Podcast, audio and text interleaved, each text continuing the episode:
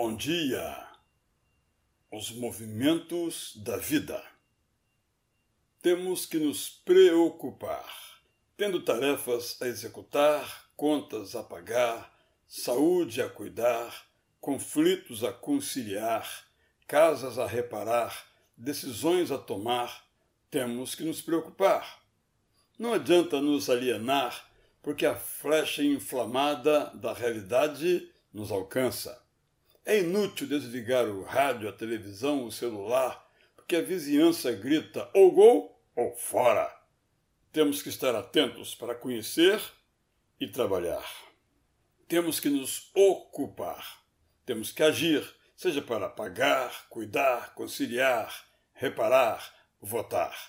Temos que nos levantar e realizar.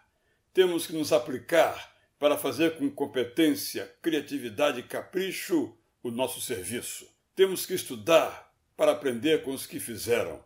Temos que aprender e ir além, não com teimosia assassina, nem com a pretensão de quem inventa o que já foi inventado, mas com gratidão e comunhão com os que se empenham, suam e mudam o presente para criar o futuro.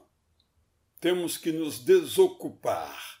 Temos que tirar da mente a preocupação quando ela nos sufoca e nos impede de olhar para frente. Temos que abaixar o volume do noticiário. Temos que parar por um pouco, relaxar, descansar, brincar, gargalhar. Temos que diminuir as preocupações e as ocupações. Não temos como abrigar no coração todas as necessidades. Ele sangrará. Não temos que estar ocupados o tempo todo. Vamos sucumbir.